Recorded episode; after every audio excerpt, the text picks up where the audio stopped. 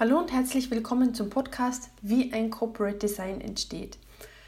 Ich bin einer von aktuell ca. 100 Designern in Österreich und Deutschland, die von der Initiative Corporate Design von Design Austria mit einem Qualitätssiegel zertifiziert sind. Mit aktuellem Stand meine ich, heute ist der 9. Mai 2018.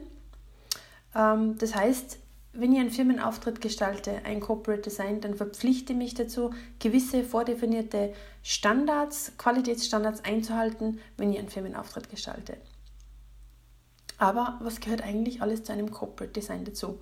Natürlich, das Herzstück mal am Anfang ist das Logo. Das Logo muss in verschiedenen Varianten, zum Beispiel Quer- und Hochformat, und in diversen farblichen Ausführungen erstellt werden.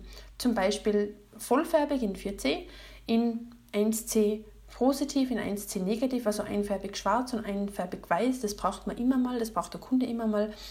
Darüber hinaus muss das Logo in allen relevanten Auflösungen im Pixelformat und vor allem als Rohdatei in Vektorformat an den Kunden geliefert werden. Also Vektorformat zum Beispiel EPS oder AI.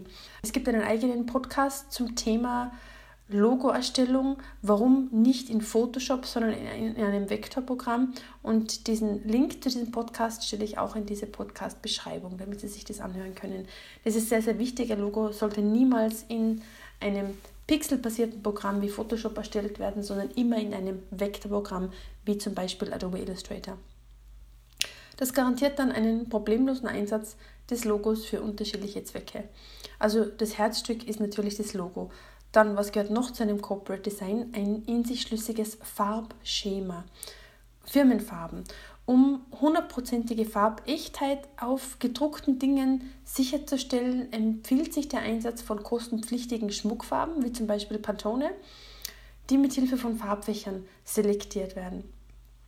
Wenn es für Farben kein extra Budget gibt, kann man natürlich auch auf äh, ganz normale Zmyk-Codes ausweichen für den gedruckten äh, Bereich und auf alle Fälle macht es auch Sinn, RGB-Codes und Hex-Codes für den digitalen Einsatz zu definieren im Corporate Design. Also einmal Printfarben, Zmyk bzw. Pantone, aber auch äh, Farben für den Digitaleinsatz, RGB und Hex. Das ist immer ganz wichtig, dass man wirklich eine Farbechtheit sicherstellt über alle Kommunikationskanäle hinweg. Zu diesem Thema Farbechtheit auf Print und digital gibt es auch einen eigenen Podcast.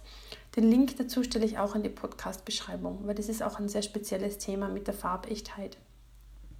Neben Logo und Firmenfarben gehört was noch zum Corporate Design ganz wichtig: Typografie, Schriften. Schriften ähm, sind nicht nur einfach ein, ein, ein, ein Mittel zum Zweck, um Kommunikation und, und Texte zu transportieren, sondern Typografie, Schriften haben einen ganz einen wichtigen Einfluss auf den Look and Feel von einer Firma, von einem Text auf einer Website oder auf einem Flyer, auf einer Visitenkarte. Das darf man wirklich nicht unterschätzen. Schrift ist unglaublich wichtig.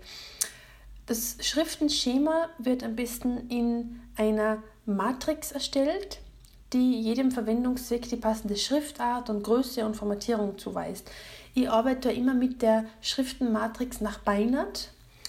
Ich habe ähm, äh, Fortbildungen beim ähm, Typografie-Experten Wolfgang Beinert aus Berlin absolviert und ähm, mir kommt vor, die Typografie-Matrix nach Beinert ist wirklich ähm, eine sehr detaillierte und sehr ja, sinnvolle Art und Weise, wie man ein Typografie-Schema, ein Schriftenschema festlegt. Also ich arbeite mit dem äh, sehr gern.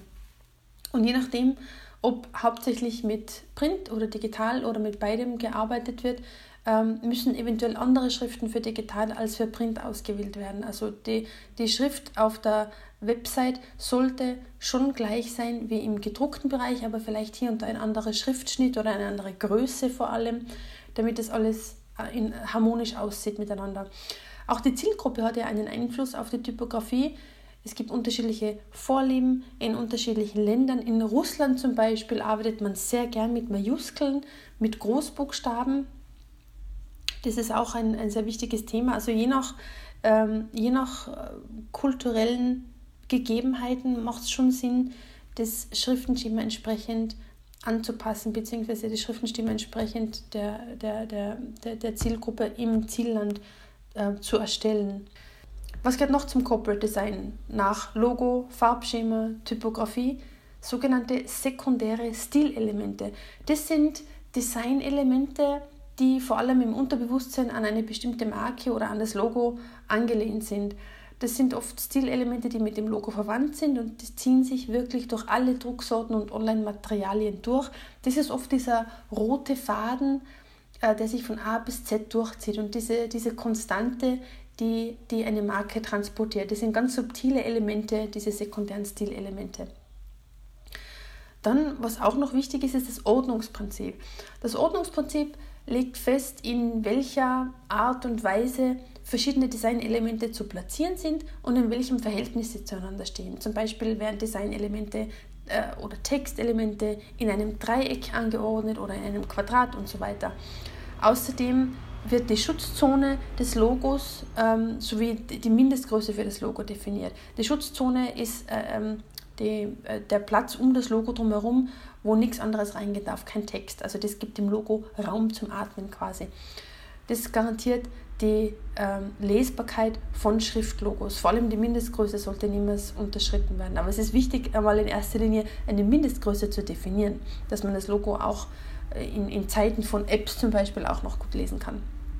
Und das alles wird zusammengefasst in einem Handbuch, in dem das ganze Corporate Design Konzept dokumentiert wird und das dient dem Kunden als Hilfestellung im Alltag und es ist auch praktisch, weil in, in, in Jahren nach der Erstellung des Corporate Designs kann der Grafiker immer noch schauen, aha, das Designkonzept funktioniert so und so.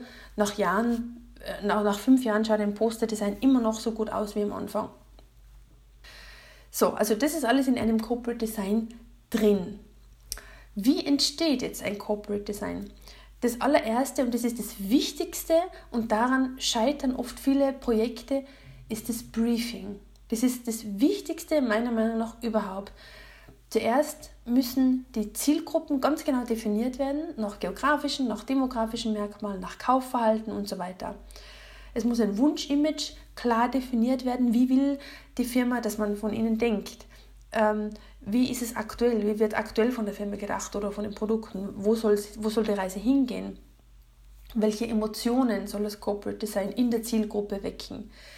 Also das Briefing ist unglaublich wichtig. Das ist äh, die Basis, äh, auf dem das ganze Haus des Corporate Designs quasi steht.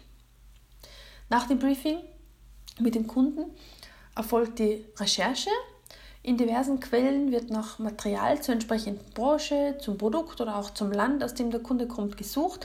Bestimmte Farben, Formen, Symbole, Rituale in der Geschichte und so weiter helfen, das Corporate Design optimal auf den Kunden zuzuschneiden. Dann Ideen. Verschiedene Techniken wie zum Beispiel Mindmapping und so weiter helfen bei der Ideenfindung welche Gegenstände, welche Formen, welche Farben und so weiter transportieren die Emotionen, die im Briefing definiert wurden, am besten. Out of the box zu denken und mutig sein und abseits der üblichen Pfade zu gestalten, trägt wirklich maßgeblich zu einem einzigartigen Design bei. Dann gesandte Entwürfe auf Basis der Rechercheergebnisse und der erarbeiteten Ideen im Mindmapping zum Beispiel werden mehrere Logos und Stilelemente entworfen. In dem Schritt geht es jetzt mal nur um Rohzeichnungen. Also diese Entwürfe müssen nicht hundertprozentig perfekt sein, ähm, aber sie müssen es dem Kunden ermöglichen zu sehen bzw. zu verstehen, in welche Richtung das Logo geht, wo die Reise grundsätzlich hingehen soll. Und diese Entwürfe gehen natürlich alle in eine ganz andere Richtung. Ich mache meistens zwischen drei und fünf Logoentwürfe für einen Kunden im Rahmen eines Corporate Designs. Und ich mache die Entwürfe zuerst immer auf, mit äh, Bleistift auf Papier, weil ich da einfach am flexibelsten bin. Und die besten suche ich mir dann aus und zeichne sie äh, in Adobe Illustrator oder in einem anderen Vektorprogramm, äh, damit man das Ganze digital hat und nicht nur auf, auf Bleistift und Papier. Ganz wichtig ist dann auch der Abgleich, um sich nicht zu verlieren. Um die erarbeiteten Logo-Entwürfe richtig zu evaluieren, werden Sie mit dem Briefing oder mit den festgelegten Facts und Eigenschaften im Briefing noch einmal abgeglichen und gegebenenfalls abgeändert. Und erst dann suche ich mir die, die, die drei bis fünf besten Logo-Entwürfe, die zum Briefing passen, aus und schicke sie dem Kunden, bespreche sie durch mit dem Kunden und ihm wird äh, das ähm, grob die Corporate Design Richtung erklärt, in welche Richtung das es geht. Ähm, das ist dann, da, ist dann einmal eine Pause von mir, weil der Kunde braucht meistens eine gewisse Zeit, bis er sich klar wird, ja, in welche Richtung will er denn überhaupt gehen, mit welchem Logo oder mit welchem Logoentwurf, Rohentwurf. Und dann wird sich entschieden in die Richtung A, B, C, D, E oder sowas. Und dann erst erfolgt der Feinschliff, dann wird das Logo finalisiert und dann erfolgt der ganze Rest. Also Farbschema, Schriftenschema, sekundäre Stilelemente und so weiter.